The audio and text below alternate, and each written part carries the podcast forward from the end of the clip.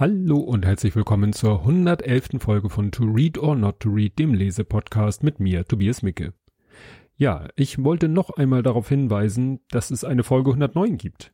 Das habe ich letztes Mal schon erwähnt und ich habe gesehen, gut, ein paar Downloads hat sie noch bekommen, aber es ist immer noch äh, ja erstaunlich wenig und vielleicht schreckt ja so ein bisschen der Titel ab von Folge 109. Also ich finde, es lohnt sich, die nochmal nachzuhören. Ähm, interessant fand ich, dass die Wortpiratin, deren Buch im Schatten der Arena ich in Folge 101 vorgestellt habe, die hat geblockt. Ich glaube, wenn ich es richtig verstanden habe, war das ein Selbstinterview. Und in diesem Interview ähm, erwähnt und verlinkt sie mich. Das hat mich sehr, sehr gefreut. Ja, und dann möchte ich an dieser Stelle äh, ganz besonders Tristan grüßen, der nämlich nicht linear nachhört, also ne, offensichtlich die aktuelle oder letzte Folge gehört hat und äh, nicht nur To Read, sondern auch den anderen Podcast höre, den ich zusammen mit Ole mache. Den Herings-Podcast, so wie er es nannte. Ja, ansonsten gibt's nichts zu erzählen, ist ja auch nicht so viel Zeit vergangen, ähm, weil das Buch, was ich jetzt vorstelle, sehr kurz war. Ähm, jetzt kommt nämlich endlich das Känguru. Ja, das Buch, um das es heute geht, ist äh, der erste Teil der Känguru-Trilogie und heißt die Känguru-Chroniken. Untertitel Ansichten eines vorlauten Kängurus. Ist erschienen im April 2009 Mittlerweile sind nämlich auch schon längst die anderen Bände erschienen. Der Autor dürfte allgemein bekannt sein, ist Marc-Uwe Kling, geboren 1982 in Stuttgart. Ja, lese ich jetzt hier Wikipedia vor, so ein bisschen deutscher Liedermacher, Kabarettist, Kleinkünstler, Autor, das jüngste von vier Kindern zweier Speditionskaufleute, hat Philosophie und Theaterwissenschaft studiert. Ja, und äh, jetzt muss ich mal kurz überfliegen. er war mit dem Programm, Solo-Programm unterwegs, wenn alle Stricke reißen, kann man sich nicht mal mehr aufhängen. Aber damit war er auf Tournee und ja, inzwischen basiert sein aktuelles Programm auf seiner Känguru-Trilogie. Ja, und was ich nochmal verlinken werde, ist die Lesung, die er auf dem 34C3 gehalten hat. Da hat er aus Quality Land vorgelesen. Ist, glaube ich, sein noch aktuelles Buch. Ja, erschienen ist das Buch im Ulstein Verlag. Ja, und zum Inhalt kann man nicht so viel sagen. Ähm, ich habe da nochmal, zitiere ich auch wieder, Kling ist Autor des Podcasts Neues vom Känguru, habe ich nie von gehört, der wöchentlich beim Radiosender Fritz zu hören war. Gut, Berliner Radiosender. Ähm, die Texte erschienen in gedruckter Form und als Hörbuch in den Bänden Die Känguru-Chroniken, das Känguru-Manifest sowie die Känguru-Offenbarung. Ja, und äh, mehr kann man eigentlich zu dem Buch nicht sagen. Es sind halt kurze, knackige Texte, manche sehr kurz, manche ein bisschen länger, aber ich sag mal, das ist so für Leute, die sowas äh, brauchen. Ich meins ist es nicht äh, in der Hinsicht Klolektüre.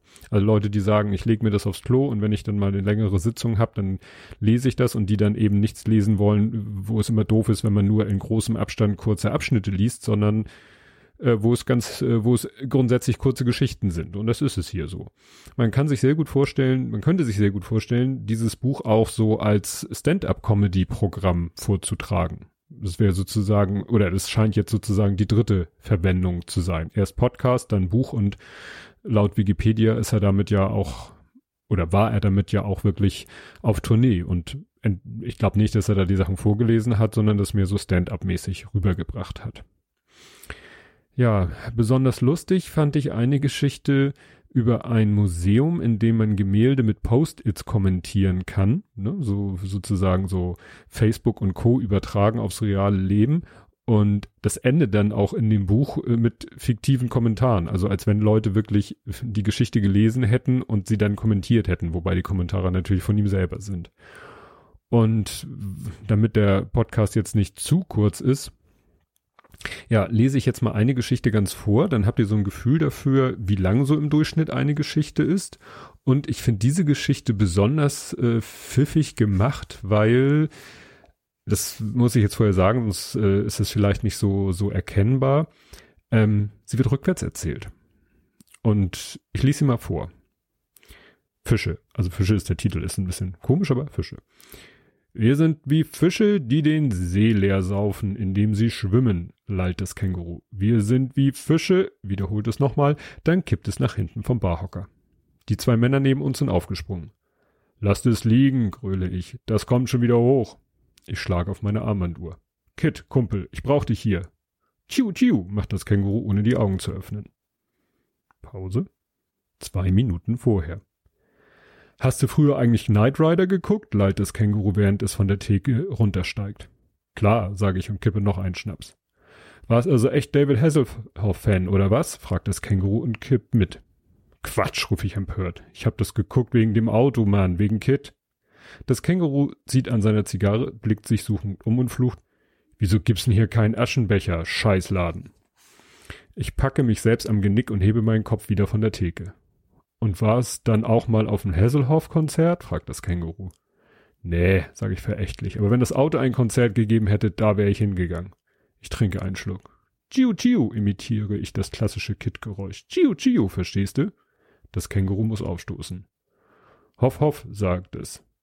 Naja, so ungefähr lalle ich und blicke mich in der Kneipe um. Angewidert hole ich mein Handy aus meinem halbvollen Bierglas. Ich glaube, diese Zivilisation hat sich überlebt. Wir sind wie Fische, sagt das Känguru. Was? Fünf Minuten vorher. Freiheit? ruft das Känguru und steigt auf den Tresen. Ihr fragt mich, was Freiheit ist? Ich versuche darauf hinzuweisen, dass keiner gefragt hat, komme aber nicht durch, denn Freiheit ist, nicht erreichbar zu sein, ruft das Känguru und lässt mein Handy in mein halbvolles Bierglas fallen. Das schöne Bier, murmle ich. Süße Freiheit, ruft das Känguru. Ich stolpere zur Musikbox. Jetzt kommt hier ein Lied, das ich nicht kenne, deswegen muss ich das vorsprechen. One morning in June, some 20 years ago, I was born a rich man's son. I had everything that money could buy, but freedom I had none. Ach so, das ist Looking for Freedom. Nein, das singe ich nicht. Das Känguru beginnt auf der Theke zu tanzen und singt aus tiefster Seele I've been looking for freedom. Jetzt habe ich doch gesungen. Drei Minuten vorher. Genau, und wer ist schuld daran? flucht das Känguru und gönnt sich einen großen Schluck Bier. Beiläufig steckt es den Aschenbecher in seinen Beutel. Der Kapitalismus, rate ich ins Blaue hinein. Genau, ruft das Känguru und schiebt mir sein Handy hin. Im Kapitalismus geht das perfekte Produkt nämlich einen Tag nach Ablauf der Garantiezeit kaputt. Ist kaputt, frage ich. Weißt du, was ich an dir mag? fragt das Känguru. Du stellst immer so scheiß intelligente Fragen. Da merkt man gleich, dass einer mitdenkt. Tu mein Bestes, sage ich. Das glaube ich, sagt das Känguru. Darum will ich dir jetzt einen Gefallen tun. Weißt du, was Freiheit ist? Nee. Gib mal dein Handy aber nicht kaputt machen. Großes Pionier-Ehrenwort, sagt das Känguru. Es leert sein Bier. Bäh, was denn das für eine braune Schlonze am Boden von meinem Glas? Vier Minuten vorher. So, jetzt erzähl mal, sagt das Känguru, was bedrückt dich? Ach, lalle ich. Ich werde älter, ich krieg nen Bauch, bin zu mittelmäßig, zu durchschnittlich. Also unter uns, sagt das Känguru, du solltest an deiner Krise arbeiten. Die ist ziemlich durchschnittlich. Es muss aufstoßen. Schreib doch ein Buch. Ein Buch? Jo, einen Bildungsroman. Was? Nur so ein Vorschlag, weil, weißt du, mir ist ein guter Titel eingefallen für so einen Bildungsroman. Ich höre. Volker hört die Signale. Hm. Weil, weißt du, der Proganist, der müsste dann halt Volker heißen. Und der hört die Signale. Genau. Dass alles vor die Hunde geht, frage ich. Genau. Das Känguru wirft drei Schnapspralinen in sein Bierglas. Und wer ist schuld daran, ruft es? Sechs Stunden vorher. Kommst du noch kurz mit in die Kneipe? fragt das Känguru aber nur kurz, sage ich. Ja, wie gesagt, das ist äh, von der Länge so guter Durchschnitt, die Geschichte, und äh, vom Inhalt äh, durchschnittlich lustig, finde ich jedenfalls. Äh, es gibt Sachen, die sind mehr zum Nachdenken, es sind Sachen, die sind äh, sehr, sehr lustig. Manche beides, manches keinen von beiden. Also die Qualität der einzelnen Geschichten ist sehr schwankend, jedenfalls in, für mich. Aber die Geschichte fand ich jetzt wirklich lustig von der Idee her, dass sie rückwärts erzählt wird. Ja, ansonsten, ja, es ist, wie man merkt, äh, ne, ich habe nicht lange dran gelesen.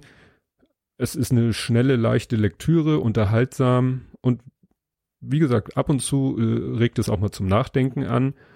Ähm, ich werde jetzt nicht unbedingt mir die anderen Bände kaufen. Dafür hat es mich nicht äh, genug äh, amüsiert oder genug in äh, mein Geist in Bewegung gesetzt. Aber so als nette Lektüre war es mal schön. Vor allen Dingen, es redet ja alle Welt davon. Also, ne, man kommt ja kaum äh, drum rum, irgendwie im Internet unterwegs zu sein, ohne dass man hier oder dort irgendwie vom Känguru, von Schnapspralinen oder was auch immer die Rede ist. Und jetzt weiß ich halt auch, worum es da geht. Das war's dann aber auch. Und das soll zu diesem Buch gewesen sein.